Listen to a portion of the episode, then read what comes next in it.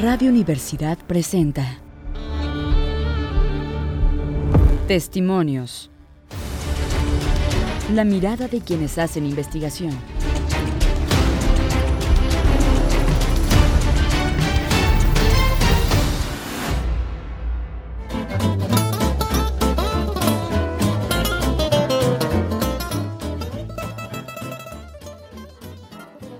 Tal? Bienvenidas y bienvenidos a una emisión más de Testimonios. Les saluda María Hernández desde los estudios de Radio Universidad, donde hoy nos acompaña el doctor Roberto González Acol del Centro de Ciencias Económicas y Administrativas, a quien saludamos con mucho gusto. Bienvenido. Mucho gusto, gracias.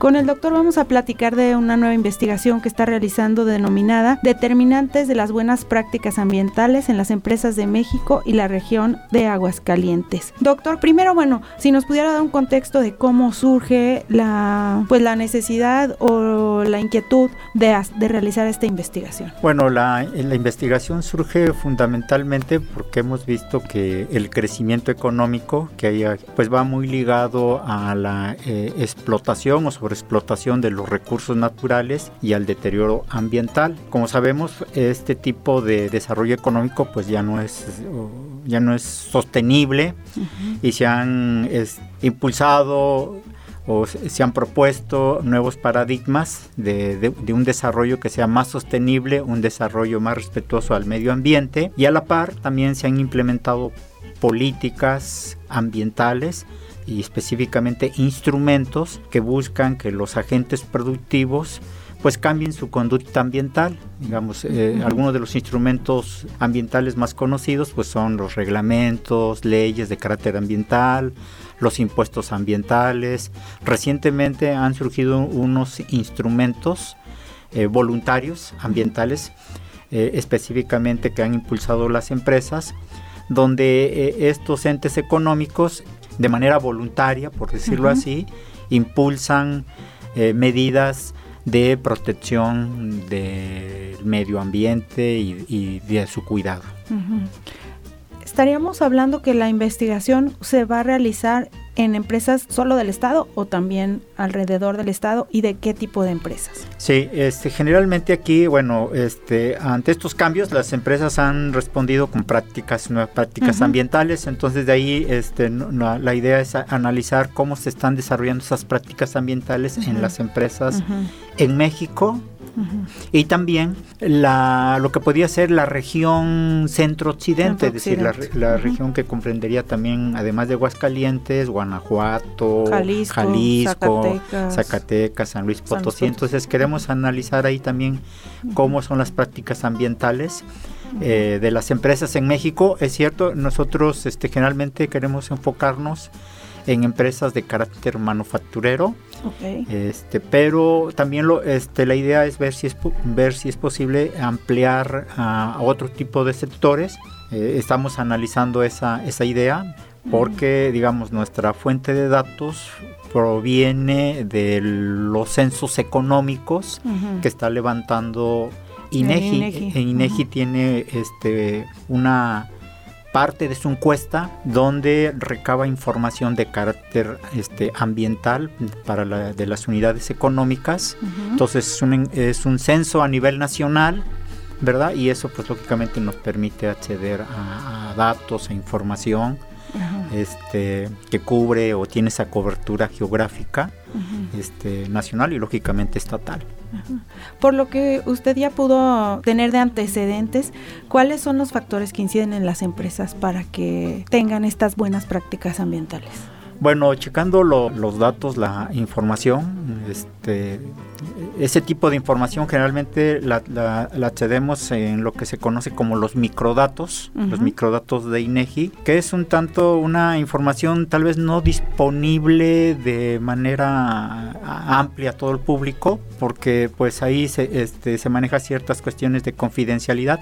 Sin embargo, nosotros podemos acceder a ese tipo de datos mediante un permiso, mediante un oficio, una solicitud a microdatos. Y hemos eh, encontrado que las prácticas ambientales, eh, las voluntarias, por decirlo así, tienen este, mucho peso, mucha incidencia en, las que están realizando en la actualidad por parte de las empresas. Y lo que serían, por ejemplo, las normas, las normas oficiales mexicanas prácticamente son muy, muy pocas las empresas que están este, impulsando ese tipo de prácticas. Hay, hay, hay prácticas este, más comunes que se están impulsando por parte de empresas como son este, la separación, separación de residuos, este, el tratamiento del agua, lo que destinan también para el gasto de protección ambiental, el número de empleados este, dedicados exclusivamente a la cuestión de, pues, del mejoramiento o del cuidado ambiental. Es, Decíamos incluso el ahorro de energía. El ahorro de energía es otro factor que está, eh, hemos estado viendo que se está impulsando por parte de los establecimientos en México. Lo que sí es bueno mencionar es de que dada la gran cantidad de empresas que existen en México, prácticamente es un, número muy limitado, muy bajo de empresas que están llevando pues acciones de protección al medio ambiente. Entonces eh, eh, esa sería la parte pues no muy digamos no muy positiva de este de este desenvolvimiento de las empresas eh, en cuanto al cuidado ambiental en México. Claro, y qué tanto, en primer lugar, cómo los gobiernos también deben de ser un poco selectivos con respecto a las inversiones que deben hacerse de acuerdo a los recursos que se tienen y cómo las empresas deben comprometerse con su entorno y su medio ambiente. Sí, lógicamente la, la, empresa lógica, debe de cambiar su, su estrategia, eh, en, este caso productiva, porque como hemos visto ahorita ya el, el, el desarrollo económico como se ha venido dando que implica este, un agotamiento de los recursos naturales y un deterioro ambiental ya no es eh, factible, ya se viene agotando ese modelo económico.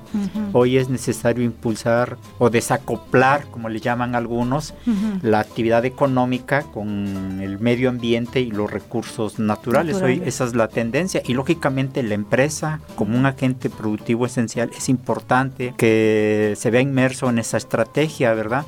Aquí lógicamente pues también este juega un papel central las políticas ambientales, las políticas públicas que impulsan los gobiernos, que debe de ir hacia esa tendencia a desacoplar la actividad económica precisamente del uso de los recursos naturales y este y, el cuidado del medio ambiente. Entonces eh, aquí eh, eh, pues la empresa por un lado debe de, tomar su rol ese nuevo rol que hoy se le está exigiendo, ¿verdad? Y lógicamente aquí el, pues eh, los hacedores de políticas públicas también deben de considerar ese aspecto, ¿verdad? De, de, este, de impulsar medidas, acciones este, que lleven pues a, a contrarrestar ese agotamiento de los recursos naturales y este, también a contrarrestar el deterioro ambiental que lamentablemente producen las actividades productivas, de los seres humanos en general, ¿verdad? Y en este caso en particular de los que estamos hablando, que son las empresas.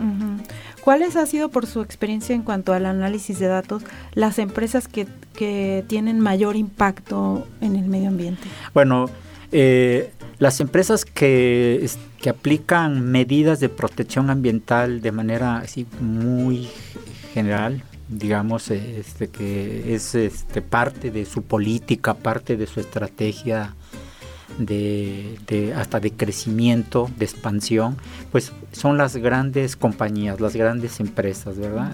Que pueden ser las grandes empresas nacionales como las grandes empresas transnacionales, ¿verdad? Es decir, hoy en día la, la, la competencia este, a nivel mundial, pues se exige también que las empresas cumplan, estándares, estándares de protección al medio ambiente y pues lógicamente las grandes compañías son las que pues tienen los recursos, ¿verdad? Ya también este, tienen, por decirlo así, una tradición de venir impulsando esquemas de gestión ambiental y pues para ellas este, creo que eh, son, son las que más podemos detectar, las que impulsan las prácticas ambientales. El otro extremo, el otro extremo pues, y, que es la gran mayoría este, desafortunadamente, pues está conformado por pequeñas empresas, medianas empresas que... Eh, este, probablemente por los recursos económicos que a veces se exige hacer el cambio ambiental, probablemente por falta de apoyo de políticas públicas que, que, las impulsen a hacer ese cambio, pues no están este, haciendo nada, por decirlo así, para este, mejorar su desempeño, sus prácticas, ambientales. exactamente.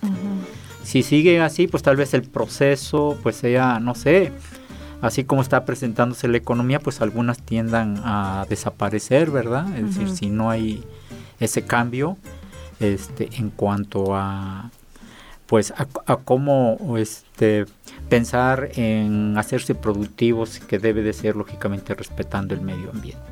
Claro. Y por ejemplo, en estas pequeñas empresas, ¿cómo desde la academia o desde la o desde el gobierno podría apoyárseles para que ellos fueran incursionando en estas nuevas prácticas? Ahí, ahí ya digamos, eh, esto que le comento ya son ideas de mucho tiempo atrás, ¿verdad? Este, un aspecto que tiene que ver tiene, son los recursos, ¿verdad? Los recursos financieros es, un, es una parte central. Se ha hablado, por ejemplo, de impulsar una, una banca, una banca este, gubernamental, específicamente para apoyar a empresas pequeñas sí, este, y medianas que este, quieran invertir en, este, digamos, en procesos, eh, en equipo, en instalaciones que eh, tengan menor impacto al medio ambiente. Entonces, algunos le llaman la banca verde, le han llamado la banca impulsar la banca verde, una banca totalmente especializada para atender este tipo de empresas o apoyar este tipo de empresas para que este las impulse verdad a, hacer este el, cambio.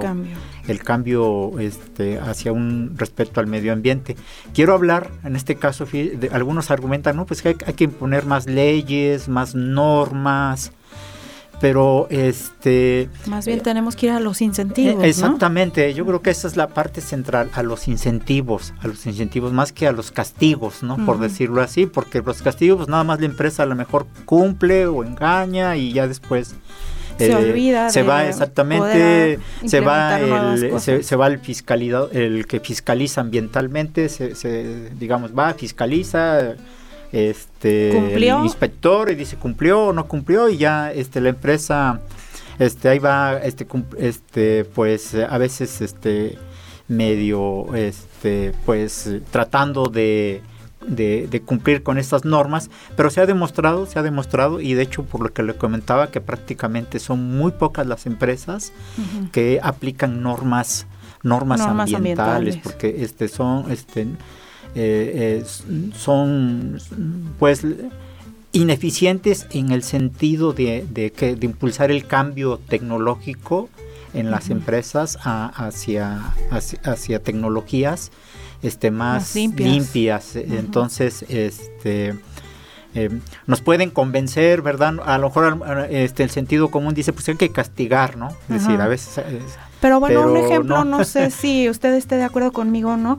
Por ejemplo, a la industria de la construcción, sobre todo de viviendas, si le han dado incentivos con respecto a poner ciertos este, aparatos que puedan ahorrar energía, agua, etcétera, a cambio de algunos incentivos, por ejemplo, por parte de Infonavit o de alguna otra institución gubernamental. Y creo que eso sí ha permitido que crezca eh, esa práctica entre los constructores. Exactamente, sí, estoy de acuerdo, estoy de acuerdo. Es, en este caso ya es una política que este, va hacia los incentivos. Claro, había que hablar, había que mencionar hacia incentivos, este, porque puede haber incentivos perversos, ¿no? En el sentido de que hay políticas públicas que buscan incentivar, en teoría, este, mejores, prácticas. mejores, prácticas. ambientales y al final lo que este, este impulsan es el deterioro ambiental, ¿no? Entonces hay que ver que este eh, en el caso que menciona eh, ha sido una, una buena, un buen incentivo.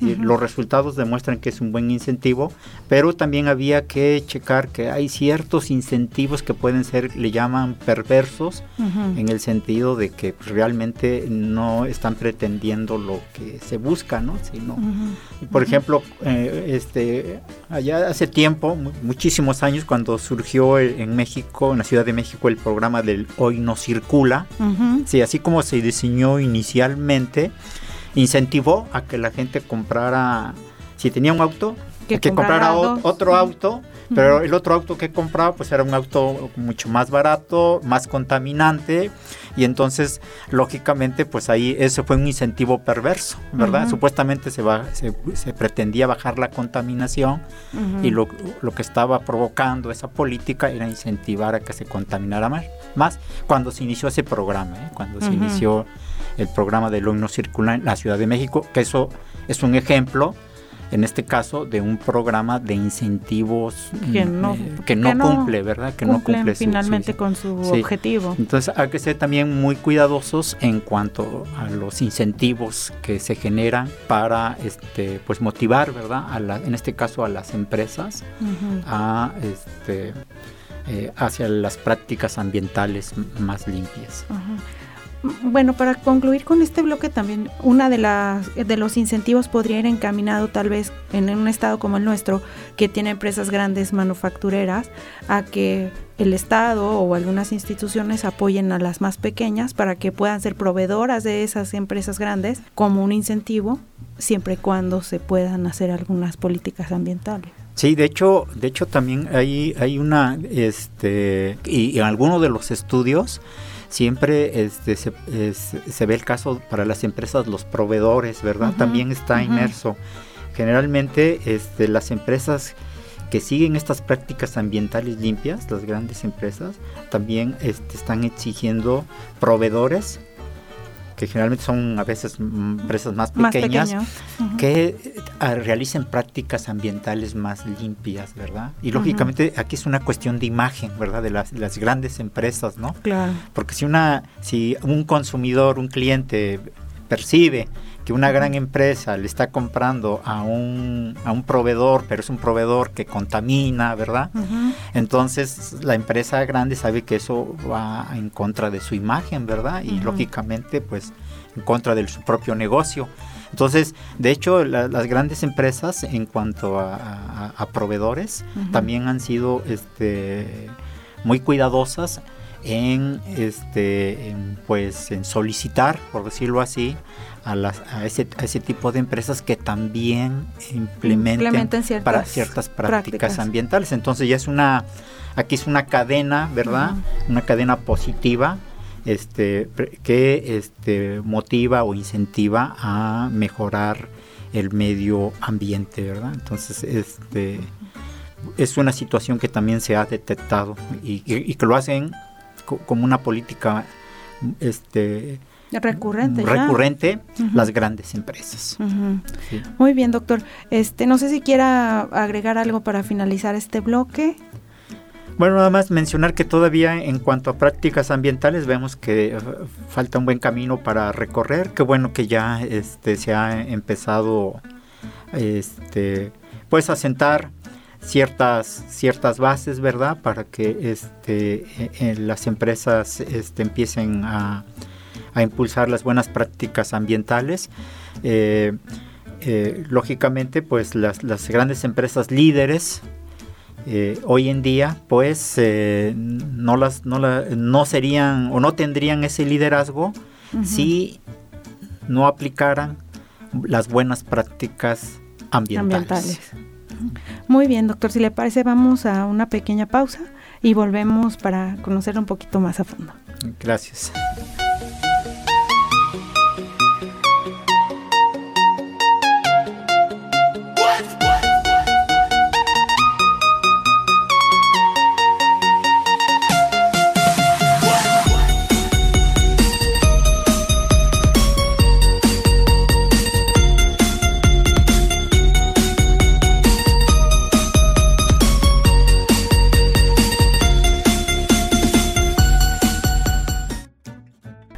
Regresamos aquí a los estudios de Radio Universidad. Estamos platicando con el doctor Roberto González Acolt. Eh, nos platicaba hace un momento sobre su investigación dirigida a temas ambientales en las empresas, pero bueno, queremos conocer un poco más de él como persona. Estábamos comentando hace un momento fuera del aire que él es un gran lector y bueno, pues nos va a dar algunas recomendaciones, pero primero platíquenos, doctor, ¿qué tipo de lectura le gusta? Bueno, de lectura fundamentalmente me gusta la lectura relacionada con mi campo de estudio eh, y específicamente de divulgación económica. Hay ciertos premios Nobel de economía que este pues eh, eh, escriben libros relacionados con las temáticas que estudian, también analizando ciertos problemas este, de las economías actuales, ¿verdad? es, una parte, pues yo creo que también de la formación del economista, como, es mi, caso, pues leer, ¿verdad? Leer en este caso lo que, eh, lo que escriben los grandes este, pensadores de nuestro campo de estudio, que es la la economía. Y que me parece que incluso puede facilitar hasta su labor docente. Sí, exactamente. Este, de hecho, pues yo también recomiendo mucho a mis estudiantes este tipo de, lecturas, ¿verdad? Y, este y, como dice también a veces en la propia este, en la propia docencia, pues hemos o utilizamos, ¿verdad? Estos textos, pues para este discutir, para este analizar este ciertas problemáticas es, tanto de la economía mexicana como de la economía a nivel a nivel mundial, ¿verdad? Entonces, utilizando a veces la, tanto las visiones que la, economía es generalmente este pues hay escuelas de pensamiento y, hay visiones de cómo de lo que se debe de hacer verdad este, eh, en cuanto a la cuestión de, la, de las políticas económicas. Eh, hay mucho, mucho debate, ¿no? Y a veces hay, hay cuestiones que pues eh, son, no sé si difíciles de entender, pero en última instancia tiene que ver la, la, perspectiva que se tiene sobre la economía, de si este, los bancos centrales, por ejemplo, deben de, deben de impulsar el crecimiento económico o oh. combatir la inflación nada más, ¿verdad? Entonces ahí, eh, hay, hay, una, hay una, este, una pugna entre las escuelas y, lógicamente pues también tiene que ver la, la, historia, ¿no? Lo que ha pasado de cómo los bancos, por decir algo, los bancos centrales han participado en cuanto a, impulsar el crecimiento económico, ¿verdad? Y por otro lado también este como vienen participando en una lucha contra la inflación. Por el control, digamos, de tanto de la inflación como a veces de otros factores económicos que influyen en el crecimiento finalmente de un país. Sí, exactamente. A veces se dice, por ejemplo, hay una hay una frase, ¿no? Que, eh, por ejemplo, el banco este central, este, a veces, para contrarrestar las presiones inflacionarias, pues debe de este, aplicar una política monetaria restrictiva, ¿no? Que implica mayores niveles de la tasa de interés. Las empresas ya les cuesta invertir más, entonces este e, e, ese tipo de acciones como que eh, o genera expectativas de para consumidores y empresas de que ya el gasto en consumo o inversión ya que eh, detenerlo, ¿verdad? Porque ya el, ahora sí el precio del dinero para invertir o consumir ya aumentó. Entonces, este, pero esa política busca contrarrestar la inflación, que también la inflación provoca costos para la para la sociedad, para este, y, de hecho pues es el, es el impuesto más injusto, ¿no?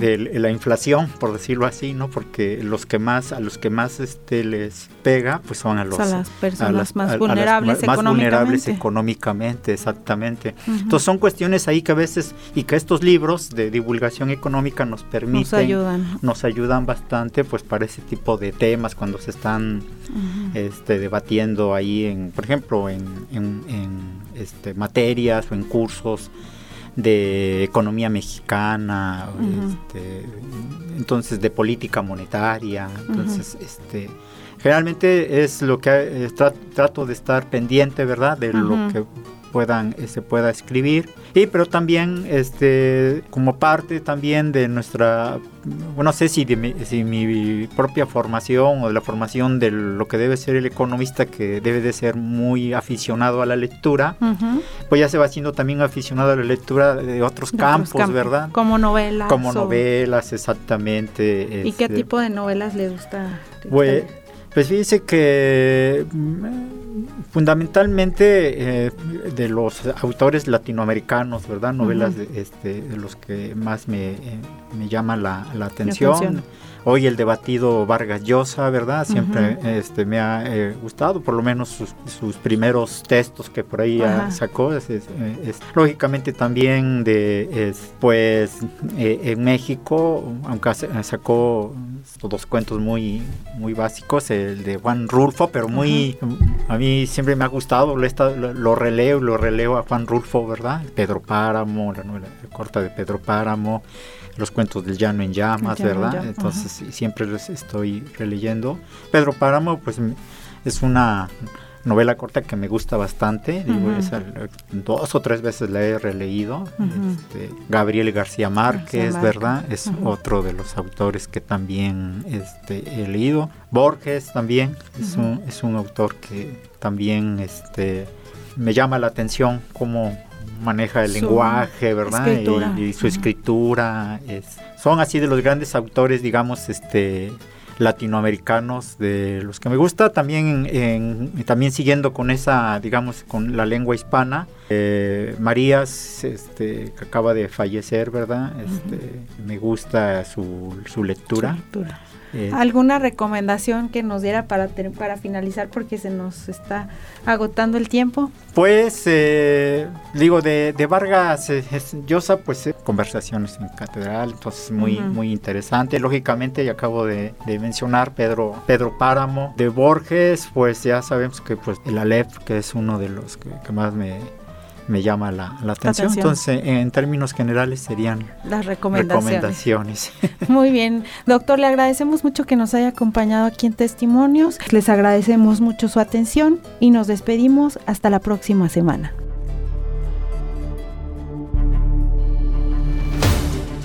Radio Universidad presentó Testimonios.